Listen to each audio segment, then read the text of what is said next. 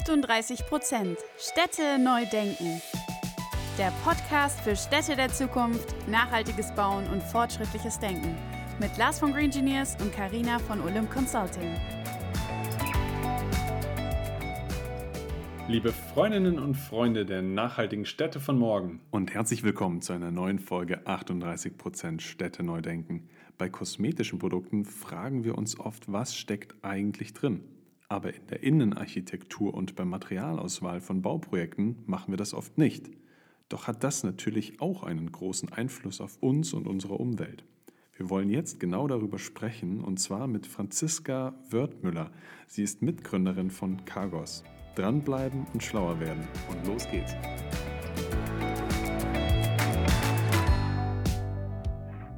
Franziska, herzlich willkommen bei uns im Podcast heute. Ja, vielen Dank. Ich freue mich sehr, hier zu sein. Herzlich willkommen auch von meiner Seite, Franziska.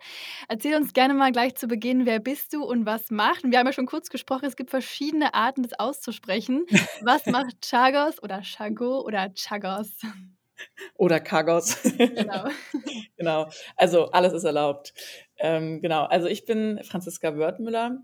Ich bin äh, eine der Gründerinnen und auch Geschäftsführerin von Chagos. Ähm, wie ihr merkt, ich sage schon selber Chagos, ähm, aber manchmal sage ich ihm auch Kagos oder Chago. Ähm, und ich selbst ähm, sehe mich tatsächlich als Advokatin ähm, für, ich sage mal, Mutter Natur, für Mutter Erde und irgendwie auch für alle Bewohner. Und tatsächlich ähm, ist das auch so die Motivation für uns gewesen, äh, Chagos zu gründen. Und wir sagen immer ganz gerne, wir treten mit Chagos an, die Immobilienbranche klimafreundlicher zu machen. Ich glaube, das vereint uns ja auch ein Stück weit und das ist auch das Thema, was ja dieses, dieser Podcast auch irgendwie hat. Deswegen passt es ja auch wirklich schön und es ist toll, hier zu sein. Und genau, wir als Chagos, ähm, wir vereinfachen äh, klimafreundliches beziehungsweise ESG-konformes Bauen. Ähm, und das machen wir ähm, für Immobilienentwickler, insbesondere ähm, für Bürogebäude. Das heißt, ähm, Immobilienentwickler von Bürogebäuden äh, bekommen bei uns, wir sagen immer ganz gern, ganzheitliche Lösungen für Bauprojekt. Das heißt, wir kombinieren so eine, eine Mischung aus erstens mal, welche Maßnahmen gibt es überhaupt? Also was sind die Hebel, die ein Bauherr, ein kommerzieller Bauherr hat, um ein Gebäude klimafreundlicher zu gestalten? Und vermitteln, vernetzen zu den passenden Dienstleistern, um diese Maßnahmen umzusetzen und zu den passenden Baumaterialien. Und was letztlich dann noch so ein viertes Element ist, ist ein messbarer Impact, also CO2-Emissionen, Abfall, vielleicht aber eben auch soziale Elemente, die dann für die Kommunikation an Investoren und auch an Mieter verwendet werden können. Das ist so in einer, in einer Nutshell, was wir machen. Perfekt. Jetzt gehe ich nochmal so ein bisschen holistischer an die Sache ran. Was war für dich so der Hauptbeweggrund? Was sind die wichtigsten Gründe eigentlich, warum du sagst, klimafreundliches Bauen und Gestalten ist wichtig? Ja, also ich glaube tatsächlich, ähm, ich habe es ja gerade schon so ein bisschen noch anklingen lassen, das ist äh, auf der einen Seite besteht da einfach eine sehr persönliche Motivation. Ähm, also aus meiner Sicht ähm, gibt es wenige andere Herausforderungen, auf dieser Erde, die jetzt irgendwie gerade gelöst werden müssen. Also natürlich gibt es ne, Kriege und es gibt soziale Herausforderungen in jedem einzelnen Land. Ähm, ich sage mal so auf der global-galaktischen Ebene, wenn man überlegt, so was betrifft uns eigentlich wirklich alle, also wirklich alle auf, als Weltbevölkerung, dann ist das halt der Klimawandel.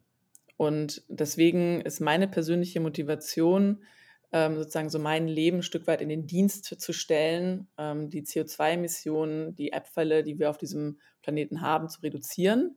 Ähm, und habe mir wirklich die Frage gestellt, okay, was sind denn eigentlich ungelöste Probleme? Was sind denn so die großen, ähm, die großen Anteile ähm, an Klimaemissionen?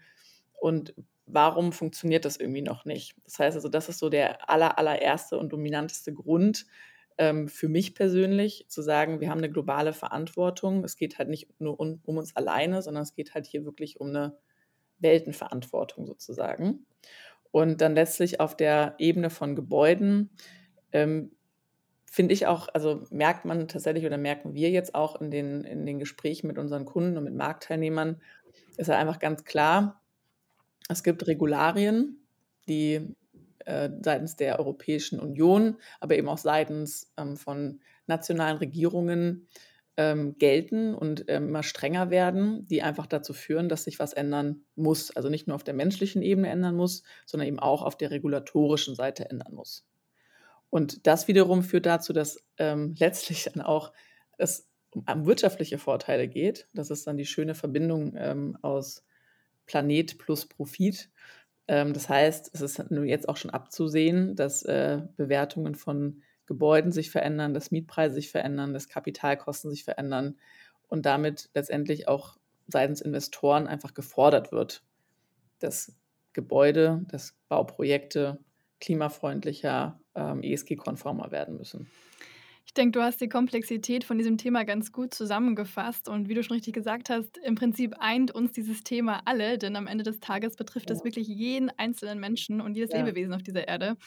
Ähm, ja. Jetzt gehört ihr auch eher zu der Seite, die sich mit Lösungen beschäftigen. Aber ähm, darum würde mich umso mehr interessieren, was siehst du denn für Hemmnisse? Also warum sind wir nicht schon da, wo wir eigentlich sein könnten und wie könnte man das vielleicht besser angehen in Zukunft? Ja, also ich glaube, eine der großen Hemmnisse, spezifisch in der Immobilien- und Bauindustrie, ist die Fragmentierung. Ähm, und zwar, ich sage mal sogar fast eine multiple Fragmentierung.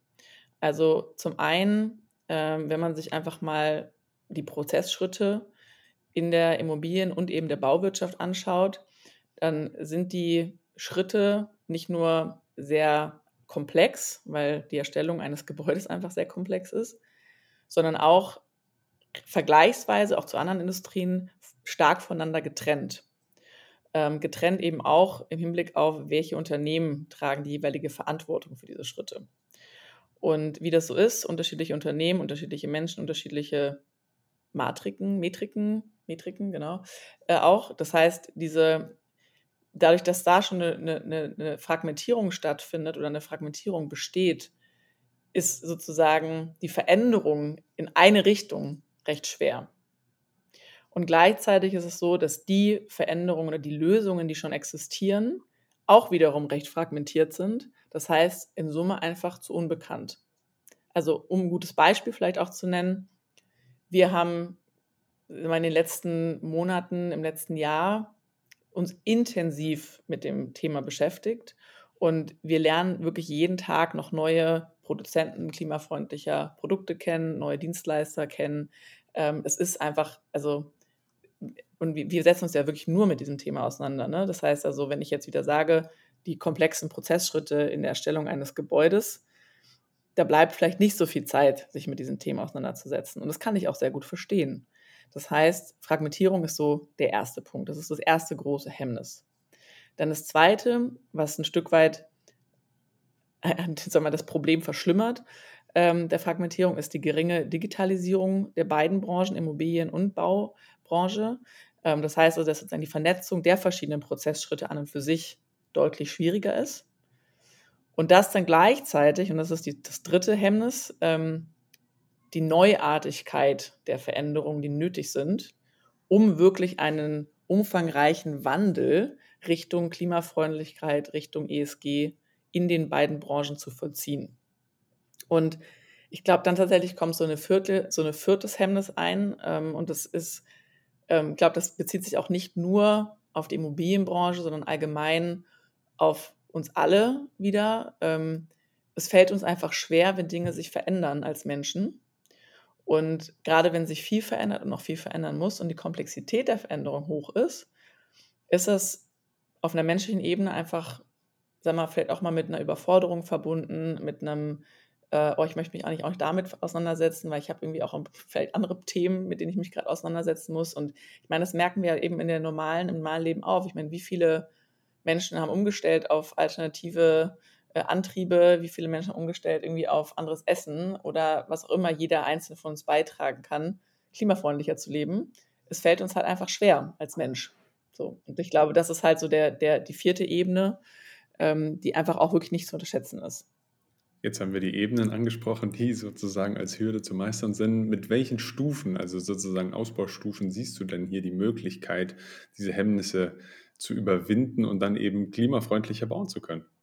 Ja, ich, wie man vielleicht an den, an den Hemmnissen schon gemerkt hat. Ich persönlich glaube, dass es ähm, dafür, ich sag mal, viele Dinge auch in einer parallelen Entwicklung braucht. Ähm, also ein Schritt ist sicherlich aus einer Fragmentierung eine Zentralisierung zu machen, ähm, verbunden mit einer Digitalisierung. Das ist ja auch einer der, der Gründe, warum wir glauben, dass eben so, ein, so eine Plattform, so eine Zentralisierung mit einer Digitalisierung eben genau eine richtige und wichtige Antwort ist, die wir eben mit Chagos kreieren. Und gleichzeitig ähm, finde ich das auch echt beeindruckend. Ne? Es tut sich ja sowohl auf den Lösungen, das glaube ich ist auch wichtig, weitere Lösungen ähm, für eine klimafreundliche Entwicklung von Immobilien anzubieten. Ich meine, also Ingenieursdienstleistungen, da kommen äh, Beratungsdienstleistungen natürlich rein, da kommt Aufklärungsarbeit mit rein, da kommen neue und innovative Materialien mit rein. Also auch, auch diese Dinge braucht es. Ähm, und dann ähm, glaube ich tatsächlich eben auch dieses Thema von, ich habe gesagt, Neuartigkeit, Veränderung, menschliche Ebene. Ich glaube, dass da dieser, diese Vereinfachung, dieses, es ist okay, dass ihr erstmal anfangt und dass ein erster Schritt gemacht wird ähm, und dass es auch einfach eine Art von Übersicht gibt. Also man sich vielleicht nicht das dritte Paper durchlesen muss, wo man in der Fußnote eine Antwort findet, sondern halt irgendwie so eine Aggregationsebene bekommt, die verdaubar ist die irgendwie sagt, hey, du kannst erstens, zweitens, drittens, viertens machen ähm, und damit kannst du erstmal loslegen. Ich glaube, so ein gewisser Pragmatismus ist vielleicht am Anfang auch ganz gut. Und jetzt wäre nochmal eine andere, eine andere Komponente da noch mit reinzubringen. Ausbaustufen haben für mich tatsächlich auch nochmal eine andere Konnotation, weil ich glaube, also mir persönlich ist wichtig, auch nochmal zu verdeutlichen, wo wir uns eigentlich befinden auf dem Weg. Und heute ist es so, dass die meisten Gebäude darum oder Projekte ähm, sich darum bemühen, Richtung einer CO2-Neutralität oder einer Verringerung von Abfall zu gehen. Das heißt, es geht darum, eben klimafreundlicher zu werden, soziale und gesellschaftliche Themen zu verbessern. Das, was danach eigentlich kommt, ist tatsächlich eine Richtung, die, die noch einen Schritt weiter geht. Und das ist ähm, dann eben die Regeneration. Das heißt, dass Gebäude an und für sich vielleicht sogar schon CO2 sequestrieren, ähm, mehr Energie produzieren, als sie selbst benötigt haben. Und das ist dann halt die Richtung, in die wir eigentlich alle als Industrie dann eben auch gucken sollten, schauen sollten und ähm, hoffentlich uns eben auch kollektiv bewegen. Stichwort Pragmatismus fand ich gerade gut, was du gesagt hast. Vielleicht brauchen wir einfach generell mal ein bisschen mehr Hands-on-Mentalität und weniger theoretisieren. Mhm. Ähm, ich würde auf jeden Fall auch, auch unterstützen, dass ähm, jedes Projekt, das irgendwie in diese Richtung äh, führt, äh, ein Teil der Lösung ist. Vielleicht kannst du uns mal so ein bisschen in, in euren Alltag mit reinnehmen. Wie greift denn ihr diese unterschiedlichen Projekte auf und was vereint das Ganze auch so ein bisschen? Mhm. Genau, also ich bin da hundertprozentig bei dir. Äh, jedes Bauprojekt und ehrlich gesagt auch einfach jede Maßnahme zählt. Ähm, auch jede kleine Verbesserung zählt. Ähm, und genau, also du hast gerade gefragt, so jedes, also was, was wir sozusagen mit in die Projekte reinbringen und was wir auch erleben. Ähm, das kann eben auch auf so einer kleinen Ebene sein, wie ich verändere jetzt den Bodenbelag. Und ich verändere als Bodenbelag jetzt eben halt nicht irgendwie den reinen Sichtbeton oder noch irgendwie eine, ich sag mal gerne so ein Verbundstoff Plastik plus X, ähm, also Kunststoff plus X, ähm, sondern wähle halt einen Bodenbelag, der entweder biobasiert ist oder ähm, recycelte Materialien beinhaltet, wieder recycelt werden kann. Ähm, und solche Themen gehen wir tatsächlich auch an. Das heißt, wo wir uns sozusagen auch gerade einbetten, ist ganz klar ähm, ne, beim Thema Büro und eben auch ganz klar beim Thema ähm, Innenausbau, ähm, also sichtbare Themen. Übrigens ein wahnsinnig unterschätzter Bereich, äh, kann ich auch gerne noch mal mehr zu erzählen.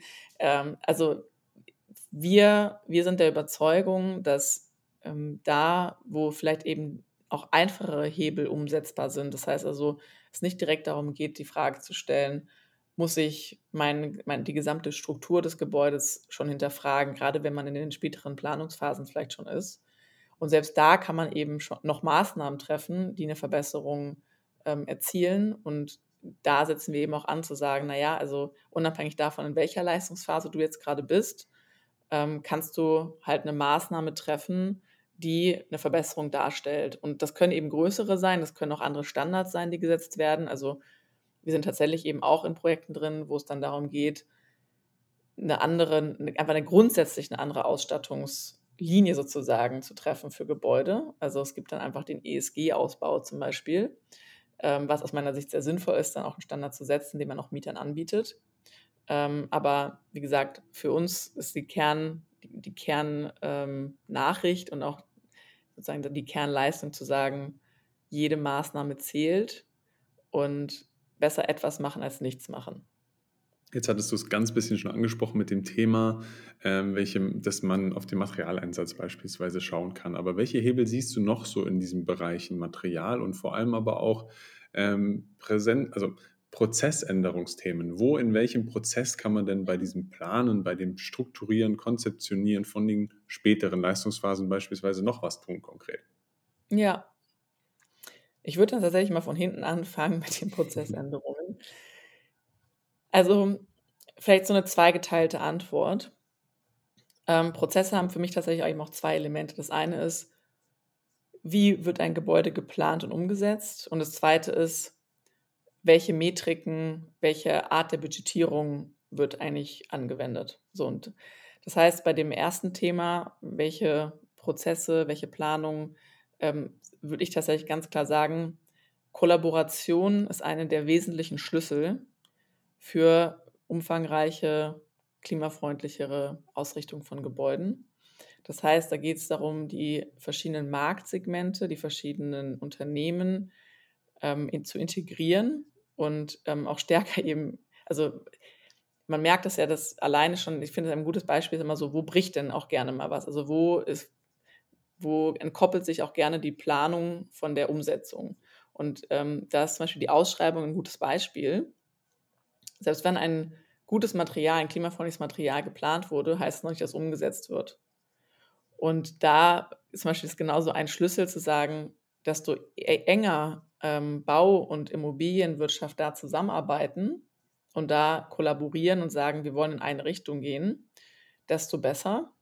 Äh, das kann auch über andere Vertragsmodelle gestaltet werden, aber ich glaube, dass diese Vernetzung, dieses tatsächlich auch idealerweise noch in ganz, ganz frühen Planungsphasen, das hat man ja ganz gut in diesem aus meiner Sicht echten Leuchtturmprojekt im Impact Hub Berlin gesehen, desto früher da alle Gewerke, ähm, Planer, Bauherr und so weiter miteinander arbeiten und Dinge gestalten, desto klimafreundlicher, desto zirkulärer kann auch ein Gebäude werden. Das ist, glaube ich, schon ein Zusammenhang, den es gibt. Und dann das andere Thema, was ich angesprochen habe, beim Thema der Prozesse. Und wie gesagt, das ist immer nur meine Meinung. Da gibt es bestimmt noch viele weitere Dinge, die man dazu sagen kann. Ähm, aus meiner Sicht ähm, muss CO2, muss Abfall eine Kernmetrik werden. Das heißt, mal als Beispiel, so einfach mal in den Raum geworfen, kann nicht CO2 auch ein Budget sein, was man einem Gebäude gibt? Also kann man sagen, ein Gebäude hat einfach maximal so und so viel CO2-Emissionen verursacht und damit arbeiten und dagegen auch laufen, weil dann ist es nämlich tatsächlich gleichwertig auch mit einem Euro-Budget, wenn man diese Entscheidung trifft. Und gleichzeitig, wenn man jetzt mal die Gegebenheit der Fragmentierung nimmt, wäre es ja auch ein spannender Gedanke zu sagen, wie kann man denn auch da in die Verträge zwischen, also mit einem Dienstleister, mit einem Planer, mit einem Bauunternehmen CO2 als Metrik, als Zielmetrik auch einführen. Und ich glaube, da hat man schon relativ viel geschafft. So das vielleicht zu dem Thema der Prozessänderungen. Und jetzt hast du das Thema der Materialien ja auch gerade angesprochen. Ich würde da ganz gerne unterscheiden zwischen eben diesen strukturellen Elementen eines Gebäudes und dann den, ich nenne es ganz gerne, sichtbaren Elementen eines Gebäudes. Und ich habe schon das Gefühl, dass ähm, bei den strukturellen Elementen sich gerade sehr viel tut. Ähm, da wird gerade viel eben auch schon auf Holz, auf ähm, äh, Holzhybrid. Es gibt auch ganz spannende Lehmprojekte, übrigens, ähm, fand ich auch sehr beeindruckend. Also ich glaube, da bewegt sich tatsächlich auch gerade in der Branche was. Was ich in der Hinsicht aber interessant finde, ist eben anders, als ich das gerade gesagt habe, dieser sogenannte Initial Embodied Carbon ähm, in der Initialverwendung, sondern da, glaube ich, ist es auch spannend zu schauen, wie kann man eigentlich wiederverwerten. Also wie kann ein Gebäude in der Sanierung, aber eben auch, was ja als häufig passiert, so eine Sanierung plus Neubau, Kombination, wie kann eigentlich wiederverwertet werden? Das heißt, wie kann der Recurring Embodied Carbon reduziert werden? Das, glaube ich, ist bei den strukturellen Elementen sehr spannend. Und was dann, und das habe ich vorhin auch schon anklingen lassen, ein spannender Hebel ist tatsächlich eben diese sichtbaren, sind die sichtbaren Themen, die Ausstattung. Und ich habe vorhin auch schon erwähnt, es ist ein häufig unterschätzter Anteil. Ähm, wir haben auf Basis von verschiedenen Studien mal eine Schätzung gemacht, ähm, dass alleine in Deutschland vier bis, äh, vier bis sechs Millionen Tonnen CO2 pro Jahr, und da reden wir von Initial and Recurring Embedded Carbon, verursacht werden nur durch Büroflächen. Das heißt, nur durch den häufigen Wechsel von Ausstattungen, alle acht bis zehn Jahre, by the way, passiert das, ähm, wird einfach so viel Abfall, also äh, so viel Abfall und so viel Initial äh, Carbon emittiert, äh, dass das wirklich ein elementarer Hebel ist, der oft ver vergessen wird tatsächlich. Ja, vielen Dank für diesen spannenden Einblick nochmal. Mir ist auch gerade dein äh, Vorschlag, quasi CO2 in Abfallmetriken einzuführen, ähm, total im Kopf geblieben. Finde ich einen super spannenden Vorschlag. Ähm, ja, schön. Können wir doch direkt mal ein bisschen promoten, oder? Absolut.